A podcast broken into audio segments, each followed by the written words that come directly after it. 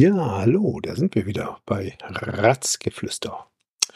Heute äh, noch einmal beim Sommerspecial, und zwar Teil 2, Buchhaltung Kommune. Ja, ich hoffe, ihr folgt uns wieder und habt die Kameralistik vom ersten Mal soweit mit aufgenommen, vielleicht auch verstanden, vielleicht auch mehr oder weniger nicht verstanden. Wenn es Fragen gibt, gerne Fragen dazu stellen. Heute kommt Torge mit dem Thema Buchhaltung Kommune Teil 2. Viel Spaß dabei. Torge, bitte. Ja, da sind wir dann wieder. Zweite Folge, ähm, Thematik Finanzen. Letztes Mal habe ich euch äh, so ein bisschen die Abgrenzung zwischen Kameralistik, dem alten System und der Doppik aufgezeigt oder zumindest versucht. Ich hoffe, dass ihr das alles äh, soweit verstanden habt.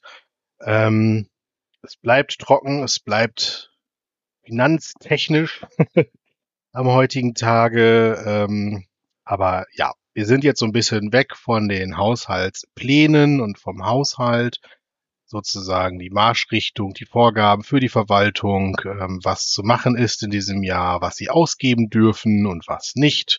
Und äh, jetzt gehen wir halt weiter. Jetzt kommt der Step, an der die Politik theoretisch nicht beteiligt ist, denn jetzt geht es um die Buchhaltung. Wer ist dafür verantwortlich? Ja, natürlich unser Kämmerer, das ist unser Finanzprofi, wie unser Bürgermeister äh, neulich auch in der Zeitung äh, nochmal zum Besten gegeben hat, dass wir dann Profi haben. Haben wir auch. Der weiß, wovon er redet. Ähm, und der macht seinen Job auch gut.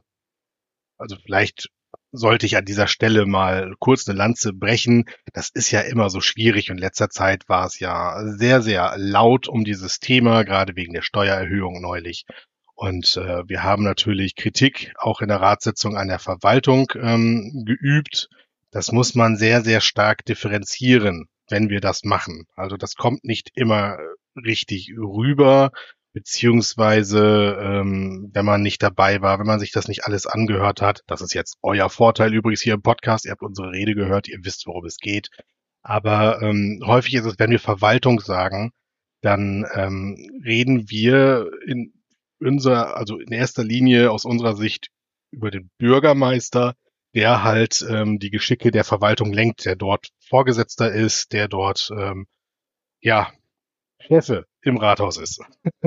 ne? Das ist einfach so und äh, wenn irgendwas ist, dann meinen wir das tatsächlich in die Richtung. Ich selber auch aus meiner Sicht als Bürger, aber auch ähm, als Ratsherr, wenn ich Kontakt zur Verwaltung habe, wenn ich mich mal an irgendein, ähm, ich will immer Ressortleiter sagen, aber Fachbereichsleiter ähm, wende, wenn ich irgendwann mal Ressortleiter wieder sage, ihr wisst, was ich meine, und was nachzufragen, wenn ich mal irgendwie Unterstützung brauche, was erklärt haben möchte, das machen die alle super freundlich und unterstützen echt, wo sie können. Das ist wirklich toll. Wir haben tolle Menschen hier in der Verwaltung sitzen, die wissen, was ihr Job ist, die wissen, was sie tun. Aber ähm, die Verwaltung ist groß und da muss dann ja neben der Struktur, die an sich geschaffen worden ist, mit den entsprechenden Fachbereichen, mit den Fachbereichsleitern, da gehört ja ein bisschen mehr dann dazu. Und ähm, irgendwie muss die Zusammenarbeit mit dem Rat laufen und das läuft ja in erster Linie über den Bürgermeister. Und wenn wir was kritisieren, dann geht es in diese Richtung. Das ist da ganz, ganz wichtig äh, festzuhalten. Ähm, wir haben unseren Kämmerer, das ist ja auch, als dieses Bewerbungsverfahren war, wir haben ja die Stelle ausgeschrieben. Das ist ja eine Entscheidung, die der Verwaltungsausschuss dann getroffen hat. Das heißt, wir im Rat sozusagen haben entschieden, also in unseren Gruppen und ähm, unsere Abgeordneten in Anführungsstrichen in den Verwaltungsausschuss, also unsere Beigeordneten, so heißen die nämlich, ähm, die haben dann dort entschieden und sich äh, halt ja auch für Herrn Kroll entschieden, aus gutem Grund. Und ähm, man muss dann vielleicht aber auch ein bisschen abgrenzen, auch gerade zu der Aussage ähm, des Bürgermeisters mit den ähm, betriebswirtschaftlichen Fähigkeiten, die man mitbringen müsste zur Leitung einer Verwaltung und sowas. In der letzten Folge haben wir ja schon so ein bisschen abgegrenzt, Verwaltung und äh, ein Unternehmen. Das ist in dem Sinne ja auch erstmal richtig. Aber ähm, in meinen Augen zieht er dort die falschen Schlüsse, denn ähm, Herr Kroll ist für die Buchhaltung zuständig, nicht aber für die Analyse des Ganzen. Er muss die Zahlen von den ähm, Ressortleitern, da haben wir es wieder, ne? Von den Fachbereichsleitern ja auch einholen, wenn er den Haushaltsplan erstellt und ähm, da dann fragen, was für Geld braucht ihr und und und, tralala. Und das macht er dann, das klöppelt er zusammen in dieses über 200 Seiten kräftige Machtwerk und äh, muss dann im laufenden Jahr halt eben entsprechend die Buchführung äh, führen. Wir haben ja vor kurzem diesen Quartalsbericht bekommen von ihm. Da ist er dann halt eben auch immer auf Stand. Er ist, er verwaltet das Geld im, ähm, ja, im praktischen Sinne, ne, in der Praxis sozusagen. Aber damit ist er nicht dafür zuständig, irgendwo Lücken aufzutun, gucken, wo sind Kostentreiber, wo kann man optimieren und so weiter. Das ist ja damit gar nicht seine Aufgabe. Also hm, mit Verlaub, mit der Aussage hat er sich das ein bisschen zu einfach gemacht, aber da möchte ich jetzt gar nicht weiter ein, drauf eingehen. Wir steigen nämlich jetzt ein bisschen in die äh, Buchhaltung ein und äh, beginnen da, wo jede Buchhaltung beginnt, mit der Bilanz. Am Anfang des äh, Jahres, also für uns ist äh, das Geschäftsjahr in Anführungsstrichen immer das Kalenderjahr. Es geht vom 1.1. bis zu Silvester, Silvester, stammel dich Freitorge, äh, bis zu Silvester. Und ähm, das ist in der Wirtschaft ja teilweise auch anders. Ne? Man legt ein Geschäftsjahr fest und dann ist es gegebenenfalls mal ähm, ja zur Hälfte des Jahres beginnend und geht dann halt eben entsprechend von Juli bis äh, Juni des Folgejahres. Das gibt es dort, gibt's gibt's bei uns nicht. Bei uns ist es immer das äh, Kalenderjahr und trotzdem beginnt es gleich. Wir müssen eine Eröffnungsbilanz aufstellen und diese Bilanz, die äh, zeigt im Grunde einmal den kompletten Wert des Unternehmens oder in unserem Fall der Gemeinde stellt es dar. Wir haben ähm, bei dieser Buchhaltung arbeiten wir in sogenannten T-Konten. Und äh, diese T-Konten, ich sage deshalb T-Konten, weil es im Grunde eine Tabelle immer ist mit zwei Spalten. Dadurch ergibt sich dann ja, wir haben ja oben eine Überschrift, ne, im Grunde äh, so ein T, deswegen nennt man das Ganze dann so. Und ähm, wir haben dann halt immer zwei Seiten in diesen Punkten und mit diesen Konten können wir über das Jahr halt eben permanent eine Gewinn- und Verlustrechnung machen. Und das sehr detailliert, runtergebrochen auf die einzelnen Punkte, die wir dort haben, weil wir halt eben für jeden Bereich irgendwo ein solches Konto eröffnen können. Ne? Also kein Konto bei der Bank, sondern so ein T-Konto, in dem wir rechnen, in dem wir unsere Buchungen in der Buchhaltung halt eben durchführen. Und daher kommt dann gleich auch endlich dieser Scheißname Doppik. Oh Gott, Kraftausdrücke. Ich hoffe, wir werden jetzt hier auf Spotify und Co. nicht irgendwie äh, zensiert. Ähm, daher kommt dann gleich auch der Name. Aber bevor wir buchen, die Eröffnungsbilanz oder die Bilanz, zwei Seiten. Die linke Seite, das ist die aktiver Seite. Die rechte Seite, das ist die passiver Seite. Und das Ganze hat halt eben den Sinn, dass wir auf der linken Seite tabellarisch untereinander geschrieben, von oben angefangen, das Anlagevermögen erstmal haben. Anlagevermögen bedeutet, wie der Name fast ja schon selbst erklärt, wohin habe ich mein Geld angelegt? Wo ist es ähm, in Form von Sachgegenständen, ähm, aber auch nicht materielle Güter wie Software oder Softwarelizenzen können natürlich auch dazugehören. Ähm, das fängt dann halt immer von oben nach unten an. Oben halt wirklich so die Sachen, die äh, mehr zu Geld zu machen sind. Sprich, Grundstücke und Gebäude, das steht im Regelfall immer ganz, ganz oben. Denn äh, ein Grundstück zu veräußern, das macht man nicht mal eben. Ich gehe, klopf, klopf beim Nachbarn, frage, hey, willst du mein Haus haben? Ja, hier, gib her die paar Mark und äh, es ist deins. Weiß jeder, funktioniert so nicht, das braucht ein bisschen was. Und äh, Dementsprechend staffelt sich das runter, oben halt wirklich mit solchen Dingen und ganz unten stehen die liquiden Mittel, insbesondere halt, äh, ich möchte jetzt hier vereinfacht darstellen, das Anlagevermögen sagte ich gerade und die richtig liquiden Mittel, das ist das Umlaufvermögen. Da sind dann halt auch zum Beispiel unserer, unser Bankkonto. Natürlich haben wir auch ein Bankkonto für die Gemeinde. Und ähm, das ist halt eben das einerseits. Natürlich haben wir auch Bargeld in der Gemeinde liegen. Das heißt, eine klassische Kasse ist auch dort. Denn wenn ihr euer Personalausweis mal machen lasst, dann kommt ihr wahrscheinlich mit Bargeld ins Rathaus und wollt direkt bezahlen. Und ähm, und da ist natürlich auch eine Bargeldkasse da und so. Ähm, das ist ja recht normal. Das sind auf jeden Fall die zwei Punkte auf der linken Seite. Ne? Im Grunde so, wo ist das Geld? Wo steckt es? Und in welcher Art steckt es dort? Und auf der rechten Seite haben wir die passiver Seite. Das ist die Frage, ähm, woher kommt das Geld eigentlich? Ne? Und da haben wir jetzt äh, ja in der klassischen betrieblichen Rechnungswesengeschichte haben wir da das Eigenkapital und Fremdkapital grob aufgedröselt. Das ist natürlich, wenn man eine Bilanz sich anguckt, ihr könnt von Aktienunternehmen und sowas, aber auch von anderen Gemeinden die Bilanzen öffentlich übrigens auch einsehen im Internet. Und ähm, da werdet ihr dann sehen, das ist ganz, ganz viel. Ich habe letzte Folge schon gesagt, wir machen das hier ein bisschen skizziert. Auf jeden Fall dort haben wir dann Eigenkapital, Fremdkapital. Was bedeutet Eigenkapital? Das ist das, was wirklich uns gehört. Ne? Das ist, ich weiß halt eben, ähm, das ist mein Geld, das habe ich irgendwie erwirtschaftet oder das ist halt einfach, ja, ist meins, Eigenkapital. Ich glaube, der Name. Ne? Ich trage gerade Sand zum Strand. Fremdkapital erklärt sich im Grunde ja auch schon durch den Namen. Ne? Kredite von der Bank und sowas. Ne? Geld, was uns eigentlich gar nicht gehörte, was wir uns geliehen haben.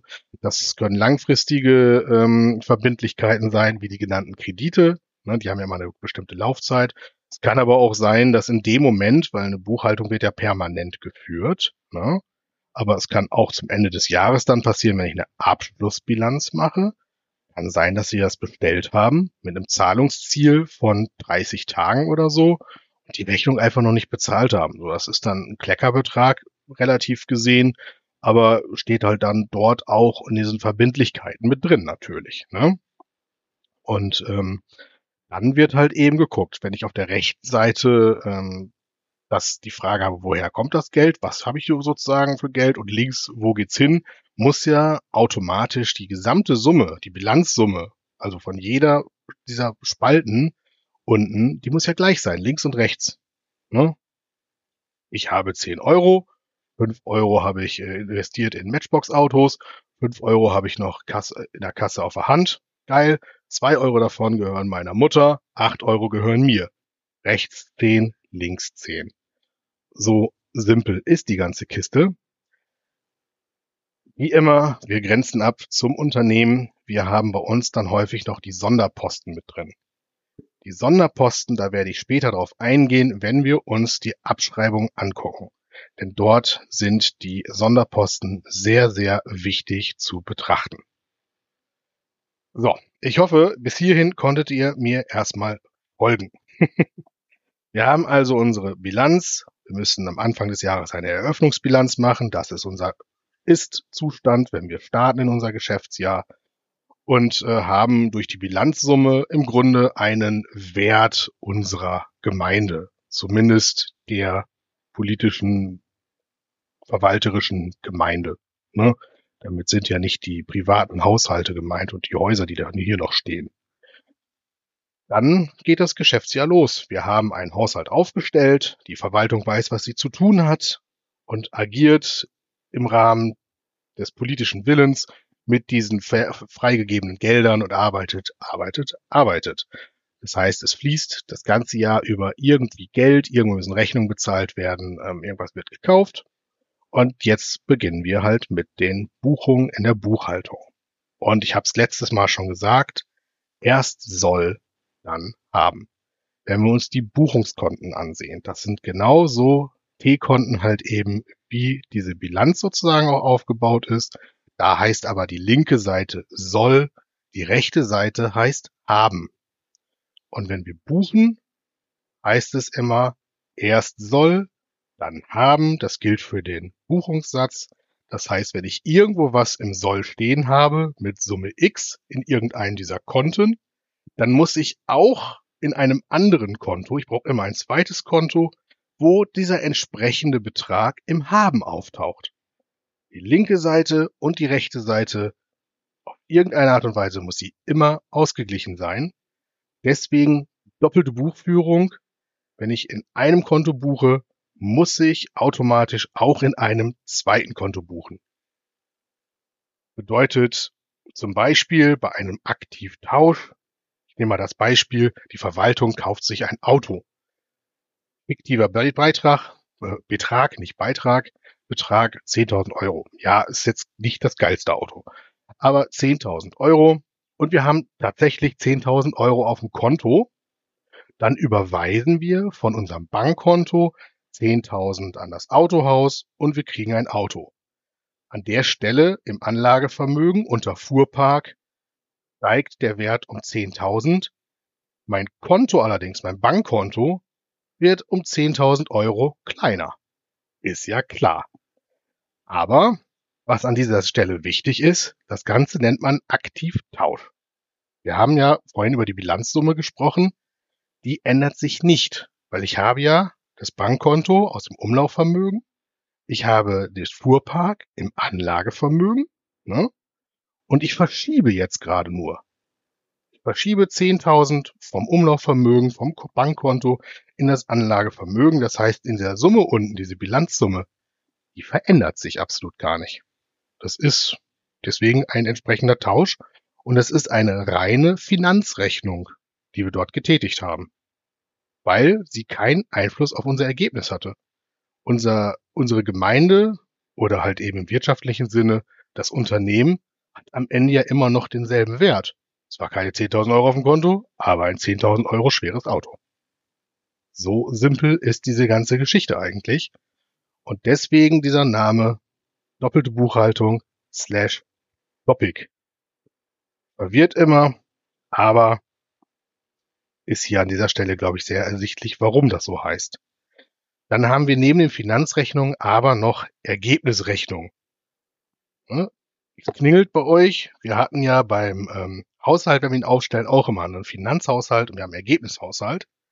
Und auch an dieser Stelle müssen wir dann jetzt gucken, bei der Ergebnisrechnung, wenn ich halt irgendeinen ähm, Geschäftsvorfall habe im Laufe des Jahres, gucke ich halt immer, ist diese Buchung, die ich jetzt durchführen muss für die Buchhaltung, ist das eine erfolgswirksame Buchung?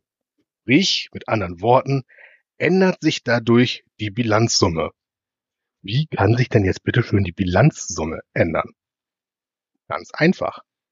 Ich mache zum Beispiel ähm, Gewinn. Im Unternehmen ist es klar, ich verkaufe mein Produkt für 500 Euro. Das heißt, mein Kunde überweist mir 500 Euro auf mein Bankkonto. Bankkonto haben wir gelernt, Umlaufvermögen, aktiver Seite, links in der Bilanz. Aber wir haben auch gelernt, wenn links irgendwas auftaucht, muss es auch rechts irgendwo auftauchen. Jetzt ist die Frage, was ist das, wenn der Kunde seine Rechnung bezahlt und ein Produkt von mir kauft? Ist es Fremdkapital? Nö. Das Geld gehört ja jetzt mir. Also bleibt nur noch eins übrig, es ist Eigenkapital. Es ist das Geld, was mir gehört, was ich erwirtschaftet habe. Es ist mein Gewinn. Und ähm, genau so geht das dann halt eben so verstatten. Wir gucken uns die einzelnen Buchungen an und fragen uns immer, ist es erfolgswirksam? Hat es Einfluss auf die Bilanzsumme? Ein Beispiel, auch ähm, was bei uns dann auch wieder zutrifft, ähm, sehr, sehr wichtig, sind Gehälter.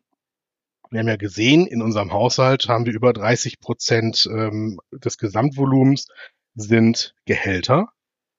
Und äh, die überweisen wir von unserem Konto. Dann sind die von dieser aktiver Seite, von der linken Seite, die sind weg.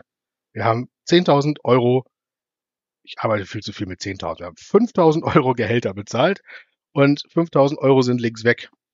Gucken wir auf die rechte Seite. Wo geht das denn bitte schön hin? Ist es Fremdkapital? Meint die, wenn ich meinen Angestellten Geld bezahle, sagt die Bank dann, oder musst du mir halt eben 5000 weniger? Firlefanz, wissen wir alle, auch das geht dann natürlich auf mein Eigenkapital. In dem Sinne ist das erstmal ein Verlust für mich. So, habe ich ja schon mal gesagt, ein ähm, Unternehmer geht hin, der macht einen Betriebsabrechnungsbogen, der guckt halt eben, in welchen Bereichen muss er ähm, von, von der Kostenstelle her diese Gehälter aufhängen, damit er weiß, welcher Bereich ist wie wirtschaftlich und sowas. Das ist bei uns jetzt nicht der Fall. Dieser Mitarbeiter ist in der Verwaltung für die Bürger zuständig und ähm, somit äh, der wird nicht wirklich Geld erwirtschaften in dem klassischen Sinne, weil das ist keines unserer Ziele von der Gemeinde. Dementsprechend ist es da sehr, sehr schwierig. Aber trotzdem ist es natürlich ähm, für uns in dem Sinne erstmal Verlust. Wir rechnen es auf, aufs Eigenkapital. Das Ganze machen wir nicht in dieser Bilanz, sondern wir machen das in Unterkonten. Ne, wir haben halt eben auf der linken Seite haben wir, nein, was heißt auf der linken Seite? Wir haben einmal das Bankkonto und aktiver Konten nehmen im Haben ab. Und wir haben Gehälter, das ist ein passiver, also passiver Konto in dem Moment. Und die nehmen im Soll ab. Das ist da genau andersrum. Und jetzt haben wir halt durch äh, diese erfolgswirksame Buchung, wäre das der Buchungssatz Gehälter an Bankkonto. Das geht runter und am Ende machen wir diese, wenn wir diese Konten dicht machen, wenn ich meinen Abschluss mache, am Ende des Tages, am Ende des Monats, am Ende des Jahres vor allem, dann mache ich daraus eine Gewinn- und Verlustrechnung. Da gucke ich hier, rechne ich das alles neu aus, Gewinn und Verlust und mein entsprechender Verlust, ne, das wird dann umgebucht wieder an das nächste Konto von Gehälter von Abschreibung. Diese ganzen einzelnen Punkte werden dann zusammengefasst, abgeschlossen in einem Gewinn- und Verlustkonto. Und dieser Saldo aus dem Gewinn und Verlust, wo halt wirklich alle Aufwendungen und alle Erträge drin gelandet sind, das geht am Ende ins Eigenkapital und dann weiß ich, wie es da aussieht.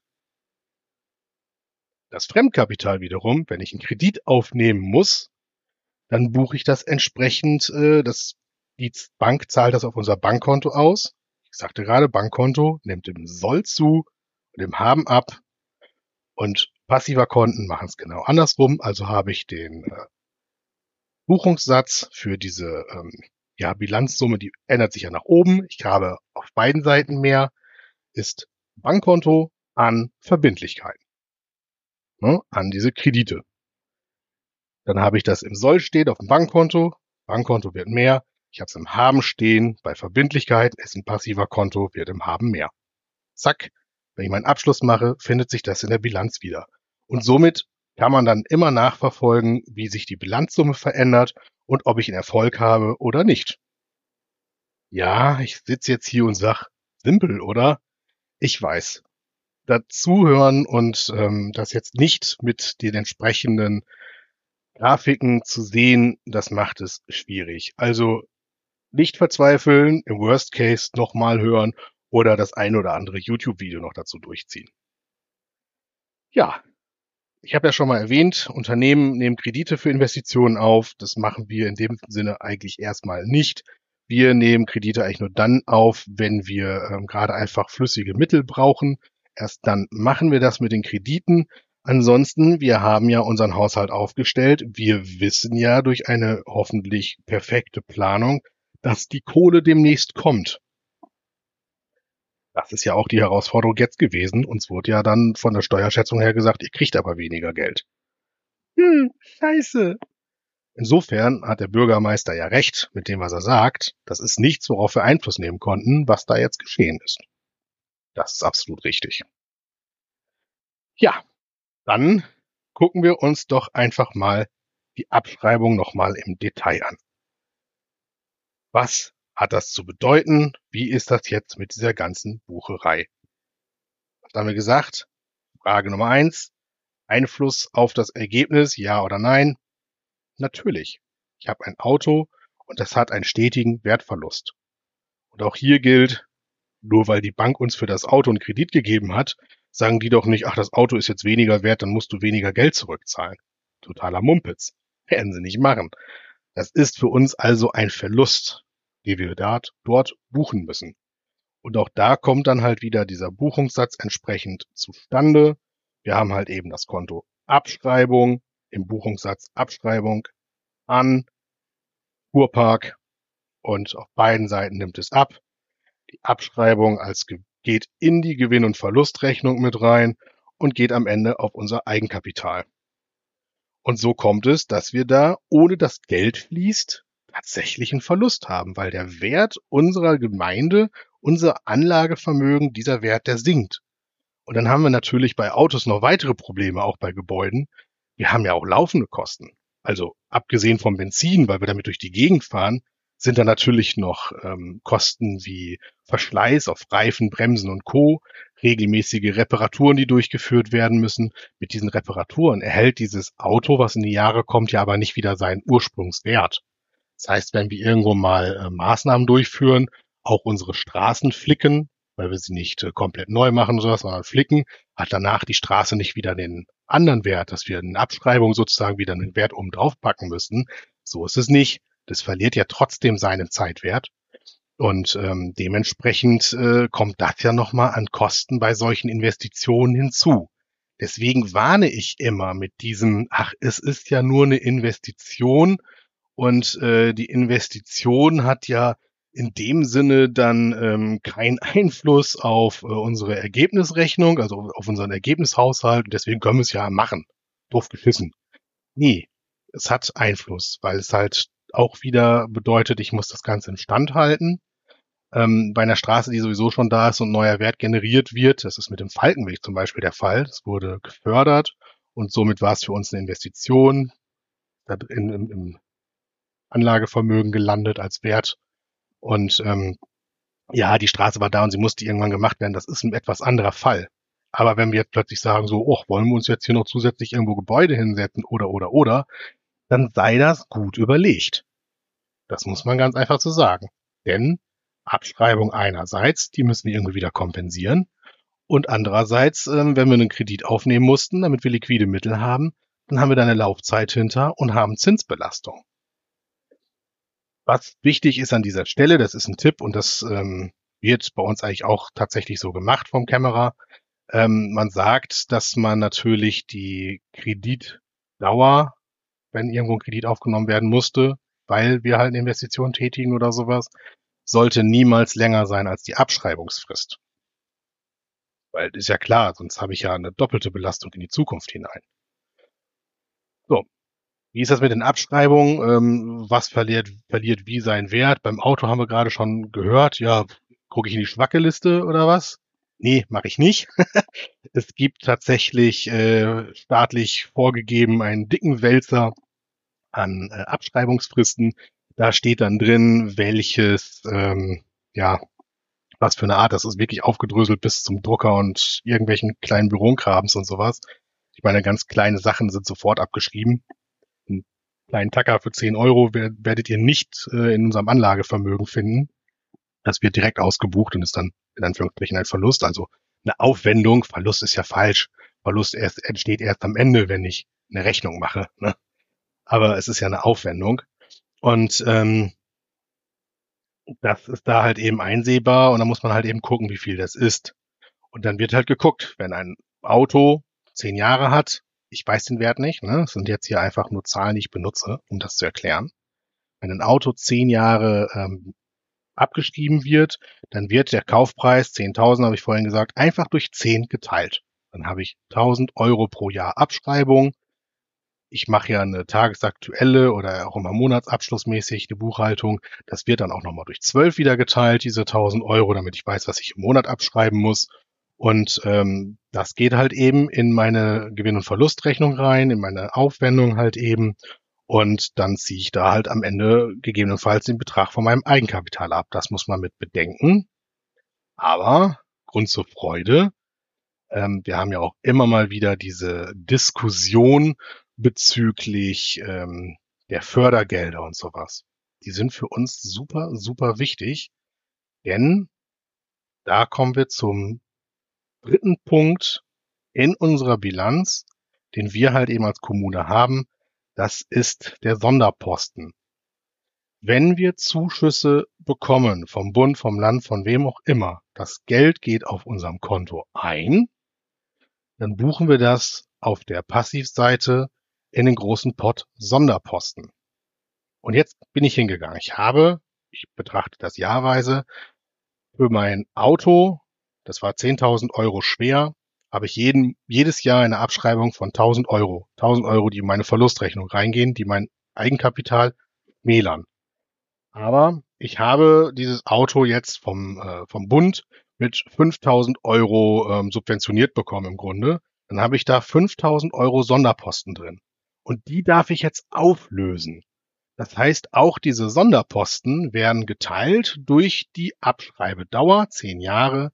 Das heißt, ich kann 500 Euro von den Sonderposten darf ich pro Jahr halt eben auflösen und in mein Eigenkapital sozusagen als äh, Einnahme buchen. Ist natürlich finanziell ist das nur einmal gebucht worden. Das ist nur einmal auf unser Konto eingegangen. Aber dieser Wert wird halt eben ähm, wieder gebucht. Auch sowas hat es halt entsprechend früher in der Kameralistik nicht gegeben. Das wird halt eben gebucht. Das heißt, ich habe für dieses Auto von 10.000 Euro, wo ich 1.000 Euro ähm, Abschreibungsverlust jährlich habe, habe ich de facto in den Papieren nur 500 Euro. Das heißt, je höher die ähm, Subventionsquote ist, die Förderquote ist, desto besser ist das dann natürlich auch für uns als Gemeinde, weil das nicht ins Brot fällt, sage ich mal. Was allerdings bleibt, sind Zinsen eventuell, falls ich einen Kredit aufnehmen musste. Ich sagte ja, manches Mal werden die ähm, Zuschüsse auch erst bezahlt, wenn der Drops schon gelutscht ist und alles gemacht ist. Das ist halt eben das Entscheidende. Ne? Und ähm, gilt es zu berücksichtigen. Ja, dementsprechend kann natürlich ein Unternehmen hingehen und, wie ich schon mal sagte, Investitionen einfach mal überprüfen. Brauche ich das Auto überhaupt oder nicht? Äh, der möchte Gewinn machen. Im Worst Case äh, muss er sagen, nee, das äh, bringt nichts. Ich verkaufe das Auto, blaues Auge davon gekommen. Bei einer Kommune ist es halt ein bisschen schwieriger. Der muss halt gucken, oder die muss halt gucken, brauche ich das Auto, um meine Aufgaben zu erfüllen? Und wenn ja, komme ich nicht drum herum. Dann muss ich gucken, wie ich das Ganze finanziere. Ne? Also dementsprechend für uns auch wichtig, da die Verantwortung zu übernehmen und ein Fuhrparkmanagement durchzuführen oder zu führen, um einfach auch da einen Überblick drüber zu haben und am Ende auswerten zu können, okay, hier werden noch Fahrten gemacht, die sind unwichtig oder das sind Fahrten, die kann ich auch mit dem Fahrzeug machen, dafür brauche ich kein Spezialfahrzeug oder ein zweites oder oder oder. Das sind einfach Dinge, die uns natürlich dann auch wichtig sind, denn wir sind nicht im Daily Business in der Verwaltung drinne oder im Bauhof oder ähm, in, im Klärwerk oder wo auch immer. Da sind wir nicht. Wir können es nicht wissen und wir haben auch als Ratsleute gar nicht die Zeit dazu, da zu hospitieren oder so. Denn wir sind ja alles Leute, die irgendwie entweder selbstständig sind oder halt angestellt sind oder andere Verpflichtungen haben. Für uns ist die Politik ein Ehrenamt, was wir nebenbei machen, so wie andere Leute einfach Fußball spielen gehen. Und auch das machen noch einige von uns. Von daher schwierig. Wir brauchen einfach verlässlich dann Zahlen, also erwarten wir eigentlich, dass sowas auch gemacht wird. An der Stelle sieht man wieder den betriebswirtschaftlichen Ansatz, der den in unseren Augen eine Führungskraft im Rathaus einfach haben muss. Gut, so, wir wollen dann für heute das Ganze auch wieder sein lassen. Ich bin schon wieder eine halbe Stunde in der Aufzeichnung. Und ähm, ich werde noch eine weitere Folge tatsächlich machen, die wird ein bisschen kürzer ausfallen. Aber ähm, da gehen wir da tatsächlich ein bisschen auf die Zahlen ein. Ne? Wir gucken uns nochmal das Risiko an äh, der Überschuldung, was das für uns bedeuten kann. Wir gucken mal ganz kurz, ganz salopp in unseren Haushalt, den wir ursprünglich verabschiedet haben. Ne? Da sind jetzt nicht die Steuererhöhungen von neulich mit eingerechnet, sondern wirklich den Haushalt, wie wir ihn abgeschlossen haben, gucken uns ein bisschen äh, die Besonderheiten nochmal an, die dabei sind und vor allem gucken uns die Aufgaben der Kommune an, Abgrenzung der freiwilligen Leistungen und der Pflichtaufgaben. Und dann war's das schon im Grunde mit unserem Finanzexkurs. Von mir aus vielen dollen Danke fürs Einschalten, fürs Zuhören. Das war jetzt das zweite von drei Malen, wo ihr fast ausschließlich meine Stimme hören musstet. Ähm, ist leider so. Das wird dann nach der Sommerpause wieder besser. Ich wünsche euch viel Spaß und danke fürs Zuhören und bis zum nächsten Mal bei Ratsgeflüster. So, das war der zweite Teil des, der Erklärung des Haushaltes hat wieder eine Zeit in Anspruch genommen, aber viel kürzer kriegen wir es auch nicht hin. Und ja, wir hoffen, ihr seid dran geblieben und dabei geblieben und folgt den dritten Teil, der in Kürze hier erscheint. Bei Ratsgeflüster. Tschüss zusammen.